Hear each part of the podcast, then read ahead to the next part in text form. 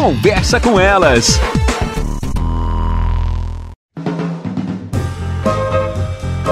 Olá, eu sou Cristiane Finger, jornalista. Ana Paula Lundegren, psicóloga. Estamos começando mais um Conversa com Elas. O amor tem várias fases. Dizem que primeiro vem a paixão, depois vem o amor, lá pelas tantas o companheirismo entre as pessoas e vai do casal aprendendo aprender a lidar com essas diversas fases que faz parte os relacionamentos.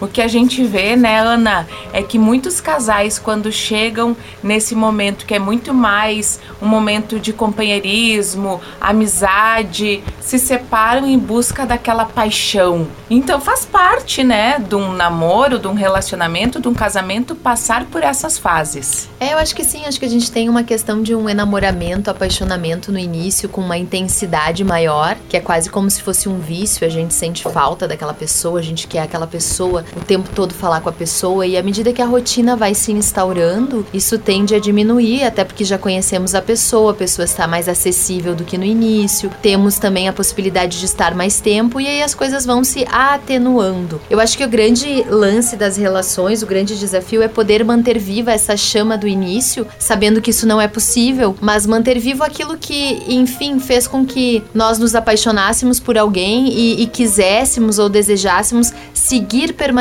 junto. E aí eu acho que um, um grande. Um, um, não é uma sugestão, uma dica, mas um grande segredo para tudo isso é que quanto mais nós pudermos manter a nossa individualidade, mesmo numa relação, tanto mais atraentes a gente se torna para o outro. As pessoas que conseguem ter uma vida própria para além da vida do parceiro, tem o seu trabalho, tem os seus ganhos, tem as suas coisas para fazer, é independente da vida do outro e quando está junto, aquilo também é muito bom e pode agregar coisas à vida do outro a partir da sua própria vida e individualidade, por certo que essas relações elas têm uma possibilidade muito maior de seguir bem e seguir bem por um bom tempo. Dizem até que os casais têm muito mais relações sexuais no início, nesse fogo da paixão. Sim. E isso também vai diminuindo, né? É claro que cada casal sabe de si, mas é normal também, né, Ana, quem tá nos ouvindo, ter essa mudança sexual nessa Sim, vida normal. dois. Assim como com a chegada dos filhos também, isso existe, existe uma mudança drástica nessa questão sexual. Enfim, são fases da relação. Então, mais algumas dicas aqui da Ana para quem tá namorado, né? Sempre ter algumas coisas interessantes pro seu dia a dia. Até mais, pessoal. Você ouviu na Jovem Pan Serra Gaúcha? Conversa com elas.